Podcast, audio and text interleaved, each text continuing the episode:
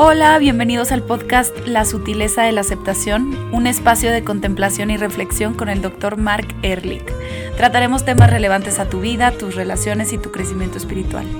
Cualquier comentario o duda o tema en específico son bienvenidos a través de su página web www.erlich.com.mx, por Facebook bajo el nombre de Mark Ehrlich o Instagram como arroba Dr. Mark Ehrlich. Se los deletreo eh, porque a veces se complica el nombre. Es Doc Mark M-A-R-C Ehrlich E-H-R-L-I-C-H. ¿Cómo estás, Mark? Yo prefiero escuchar tu canción que, que, platicar, pero ese es un podcast que tenemos que platicar acerca de la sutileza de la aceptación y todo lo que lo hace complicado lograrlo, ¿no? Entonces, me dijiste que había alguna duda acerca del post que subimos ayer en Instagram, ¿no? Si quieres, lee el post y después ya me dices cuál fue la duda. Ok. Mira, el post es todo comportamiento funcional y disfuncional, saludable y no saludable, intencional y no intencional, está motivado por alguna parte de nuestra personalidad. Una vez que se identifique esta motivación, nos daremos cuenta de que siempre tenemos el control. Yo quiero saber cómo, a ver, que no, primero nos expliques esto en palabras de así como muy comunes para entenderlo a fondo. Gracias, Lu. Este, este tema me siento fuera de control ha sido un tema repetitivo a través de los cuarenta y tantos años que estoy haciendo este trabajo de psicoterapia. Y lo que no entendemos es que hagamos lo que hagamos, sale de alguna parte de nuestra personalidad. Entonces, por, te, te voy a dar ejemplos. La persona que come de más dice que quiere comer menos, pero está fuera de control su forma de comer. El cuate que está bebiendo de más me dice que quiere beber menos porque ya está fuera de control su forma de beber. La persona que se queda en la cama dice que quisiera levantarse a hacer ejercicio, pero no puede levantarse, está fuera de control.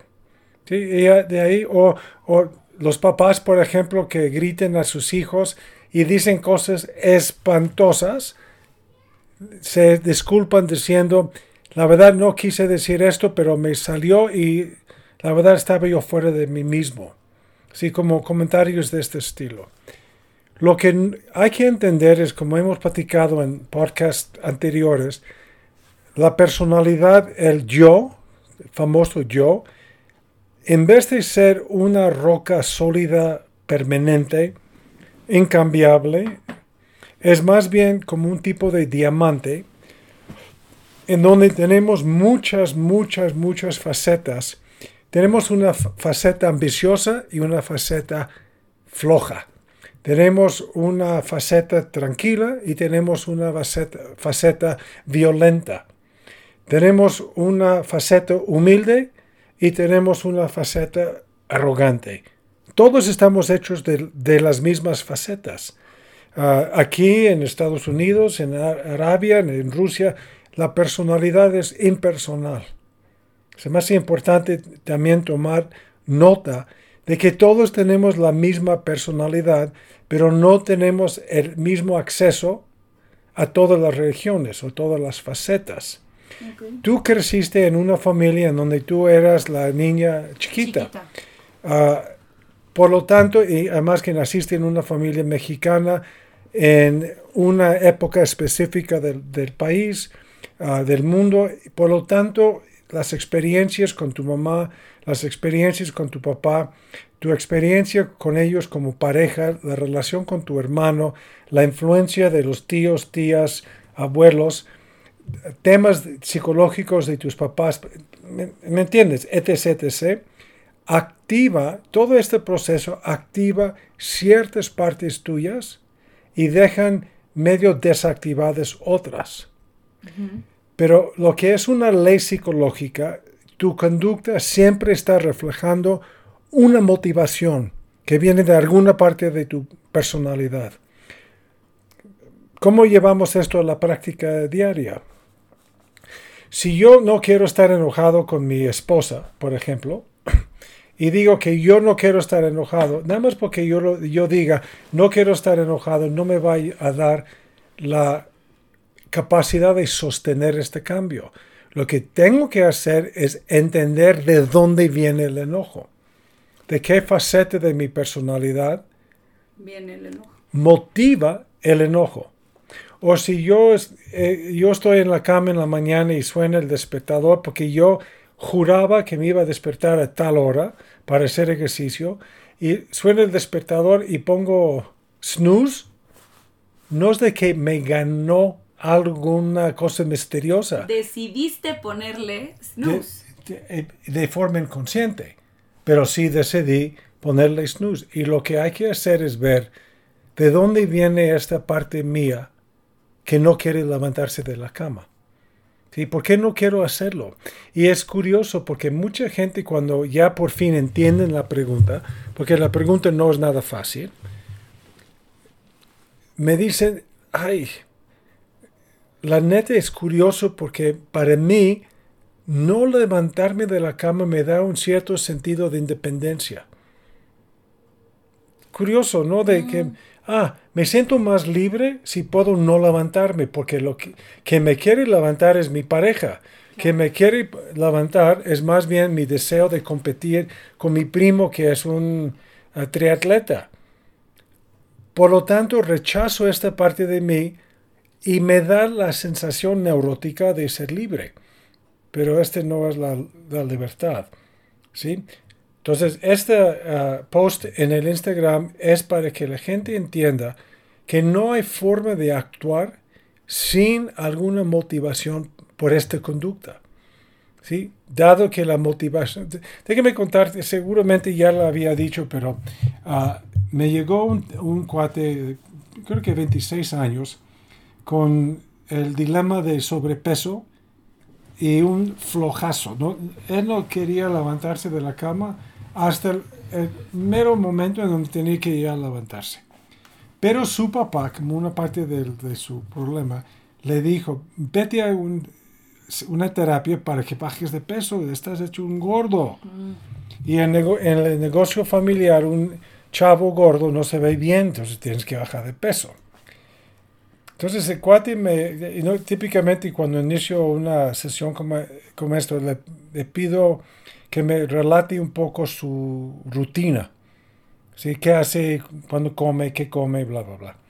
Entonces él me decía que él siempre pone el despertador a las 6 de la mañana, pero de repente se da cuenta que son las 9 y no fue mi culpa, te lo juro que dormido apagué el, el despertador, según él. Y seguro esa era su, ah, su experiencia. Entonces, a ver, platíqueme de la noche anterior, porque curiosamente la decisión de levantarnos empieza desde la noche anterior, no en el momento. Entonces este cuate me dice, no, no, lo que pasa es que me pico con una, serie en, en, la tele y a veces estoy con mi novia y estamos, ya sabes que comiendo, picando y de repente me doy, de repente me doy cuenta que son las 12. Sí, de repente me doy cuenta. Y eso entonces lo que le digo es, ahí es donde empezaste a levantarte a las 9 en la mañana. Porque es muy complicado, estás, vamos a poner en la casa de tu, tu novia, a las 12, ya para cuando llegues a tu casa y ya estás en tu pijama y ya te lavaste la cara y bla, bla, bla, ya son la una, una, mañana y no hay forma que te levantes a las 6. No hay forma. No, no, no, pero te lo juro que tengo ganas y... Algo que me ha llamado mucho la atención de los mexicanos es el concepto de ganas. Tengo ganas. Y lo que digo, sabes que quédate con tus ganas y vamos a ver lo que haces. ¿Sí? Y como es un buen, era un buen eh, chavo y, lo molestaba muchísimo, él me decía, no, no, levantarme tan temprano es muy complicado. Siempre me decía, es muy complicado. Y hay, hay una, yo creo que es una frase que viene del budismo que, que dice más o menos que no hay situaciones complicadas, complicamos las situaciones. Sí, sí, sí. Me encanta, ¿no? Ya la había escuchado de ti. Sí, ah, bueno, ok. Entonces, ¿qué sucede? Este cuate decide quedarse en la cama. ¿Cómo, cuándo, en qué momento? Pues la noche anterior ya decidió no levantarse. Pero se hace guaje pensando que sí me voy a levantar, lo cual le permite seguir en la decisión de no despertarse. Ok. Ya después de un tiempo, él me dijo, curiosamente, parecía que como un insight espontáneo de él, me dijo, Ah, entonces la motivación es una decisión. Entonces dije, wow, acabas de ahorrar seis meses de terapia. Claro que la motivación no es... Porque él me, había dicho, no tengo la motivación, no tengo la motivación, mm. no tengo la... Entonces, dejes de hablar de motivación y darte cuenta que decides quedarte en tu cama. Explíqueme por qué tienes la motivación de quedarte dormido y no tienes la motivación de levantarte. A ver, ¿cómo es esto? Sí. ¿Sí me entiendes?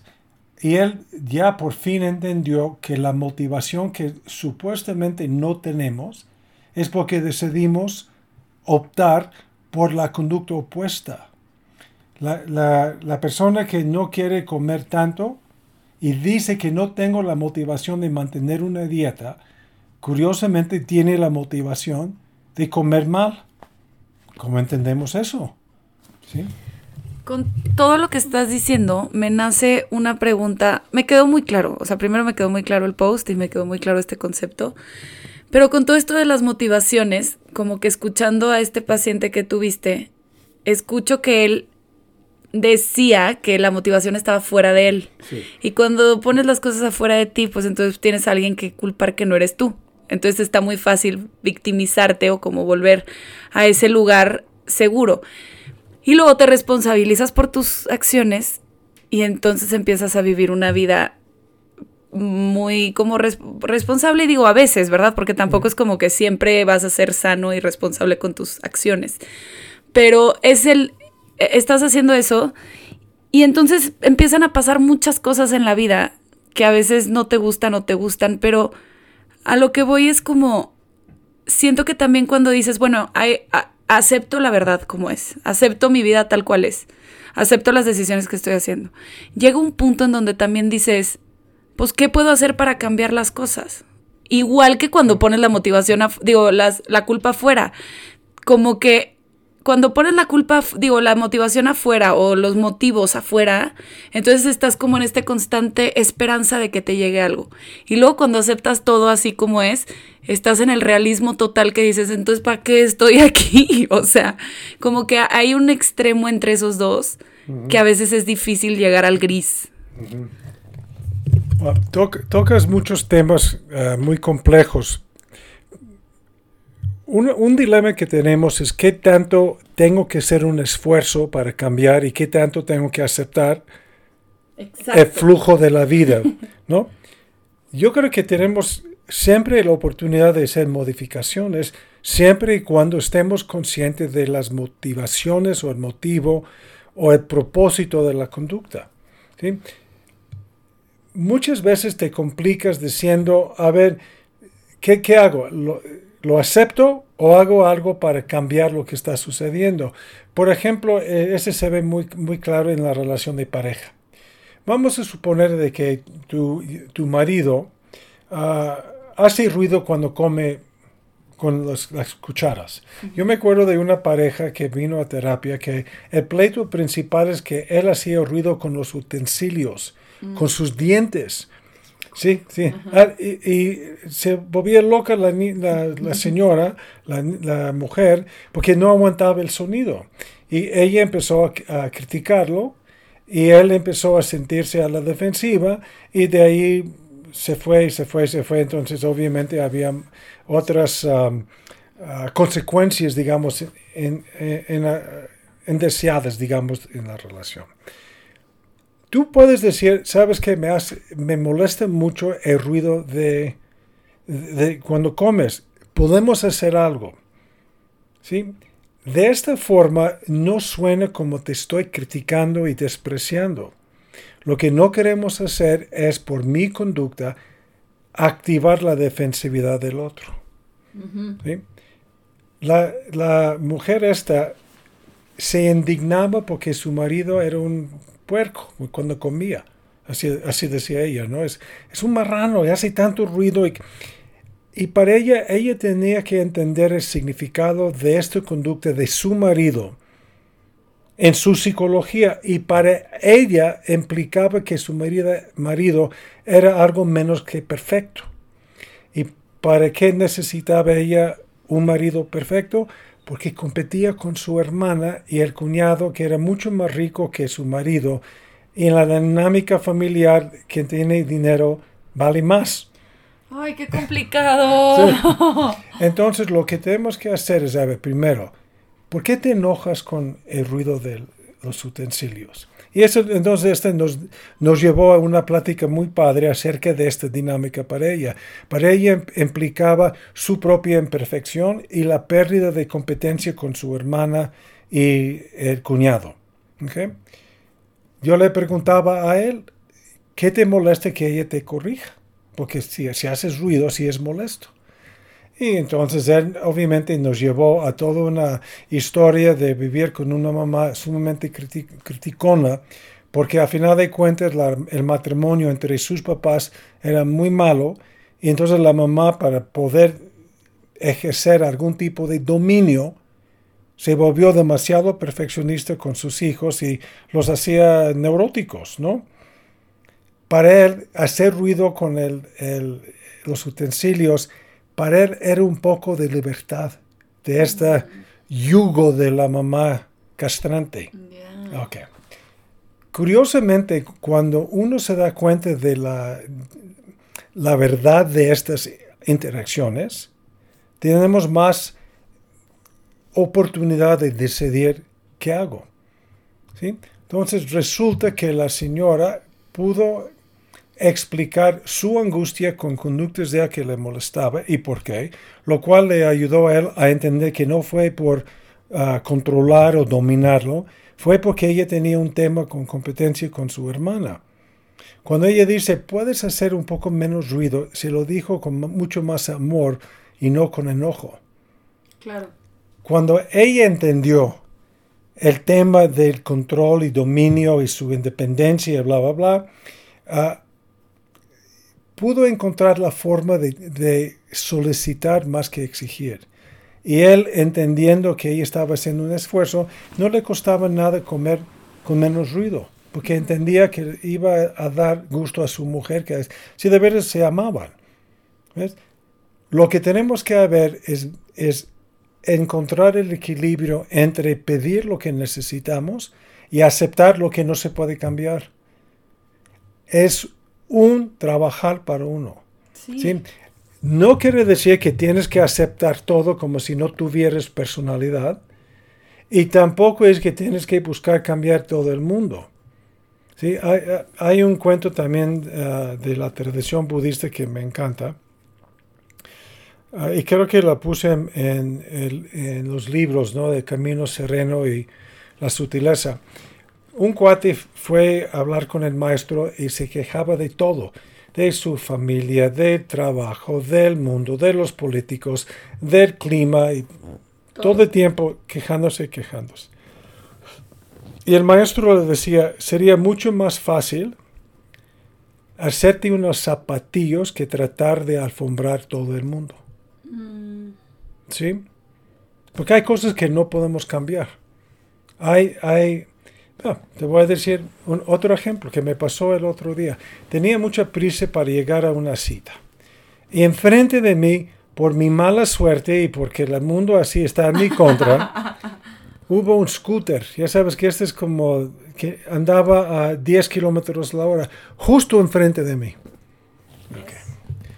Lo primero que hice fue ver si podía esquivarla para poder seguir con mi impaciencia y prisa, pero no había forma.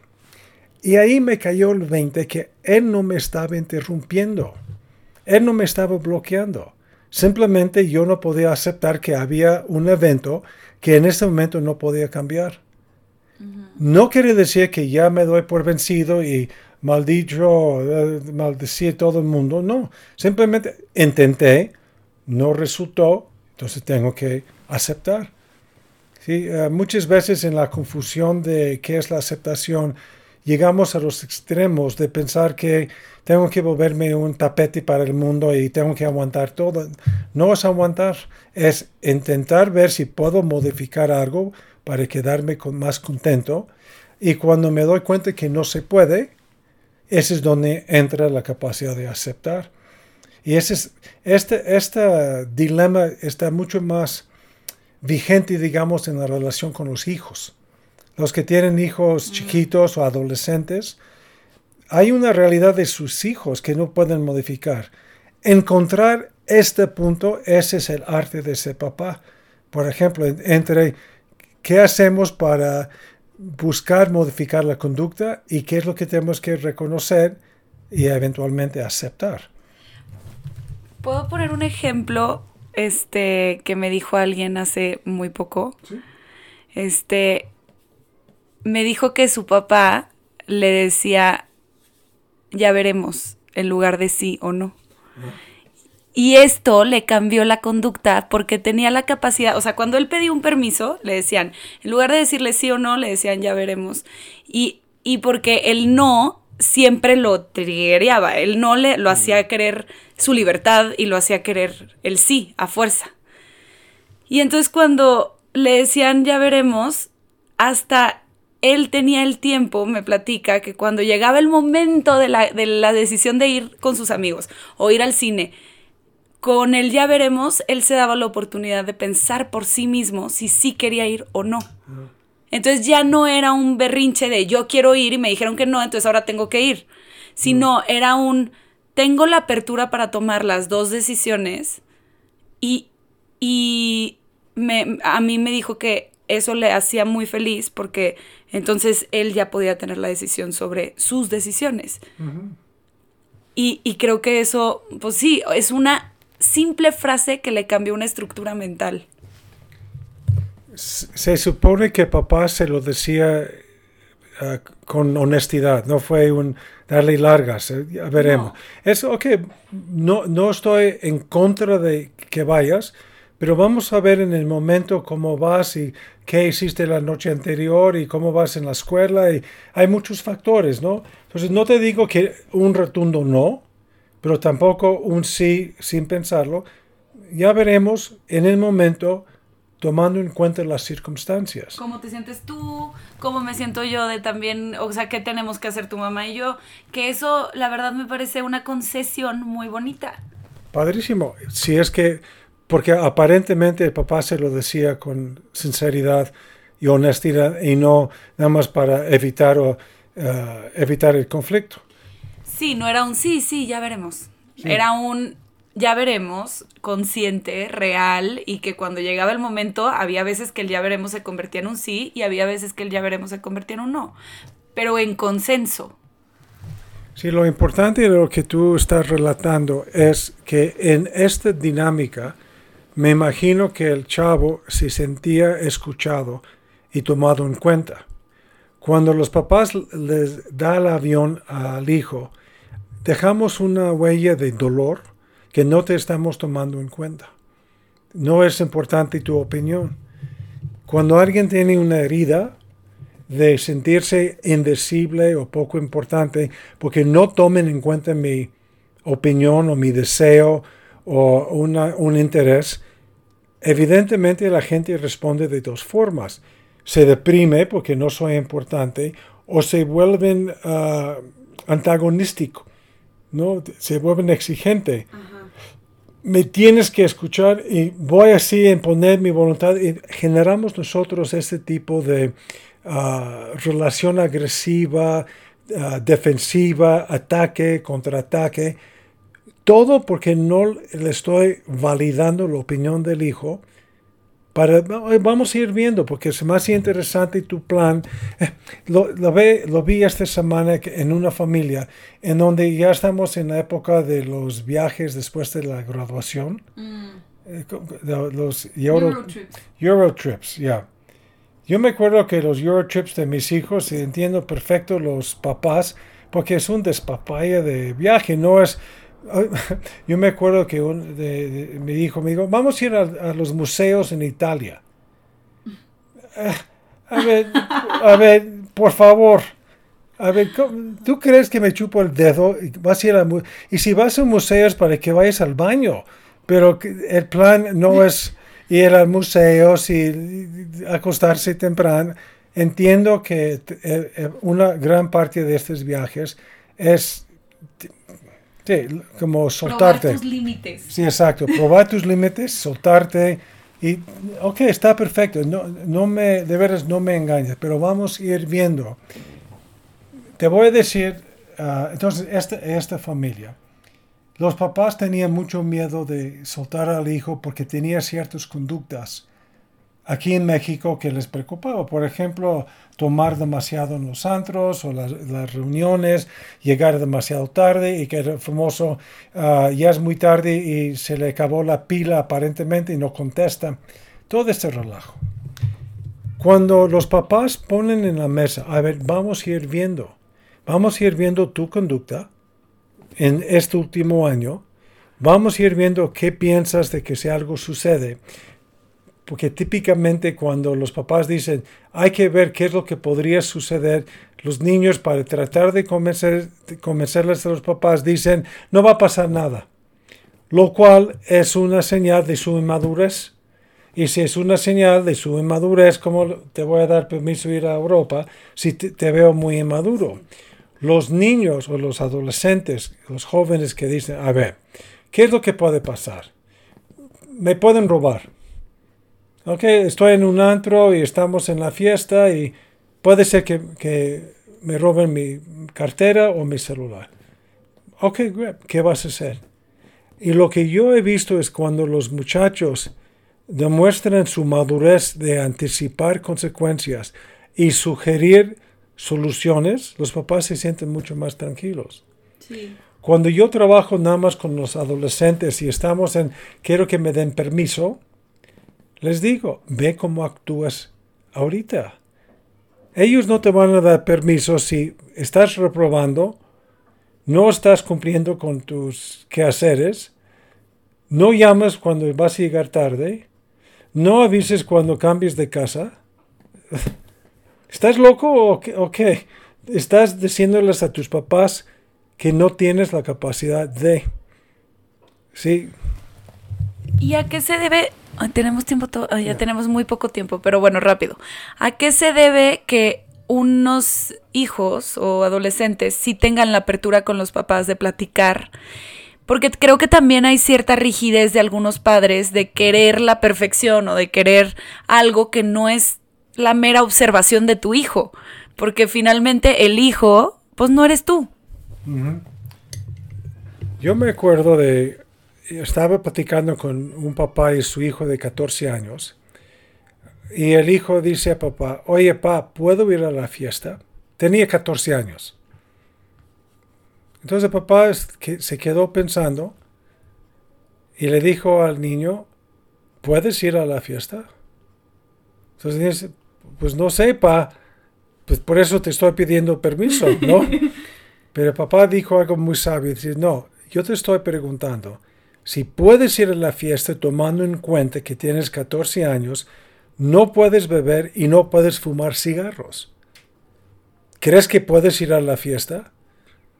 Entonces ya entendió el niño de que, ok, yo puedo ir a la fiesta con las, los parámetros, digamos, de no fumar ni no beber. Y si el niño se cree capaz de resistir la influencia, entonces sí puede ir a la fiesta. Pero si el niño no demuestra su capacidad de resistir esto, entonces no puede ir a la fiesta. El papá fue muy sabio en darle, darle al niño la capacidad de decir, puedes ir, sabiendo que esas son las reglas. Tú dime. Y ese tipo de apertura de un papá cambia por completo la dinámica con un hijo. ¿sí? Muchas veces, y regresando a tu comentario, los papás que tienen angustia de fallar se vuelven más rígidos. Y eso es lo que uno tiene que tener para, obviamente, la capacidad y la confianza de equivocarnos para no tener que utilizar el enojo como una estrategia de control. ¿Ya? Pero ese es buen tema. Seguimos otro día. Justo podemos seguir con este tema, está muy interesante. Muchísimas gracias por estar aquí con nosotros. Acuérdense que nos pueden mandar un mensajito para contarnos qué pensaron y pues que espero lo hayan disfrutado mucho. Nos vemos el siguiente podcast.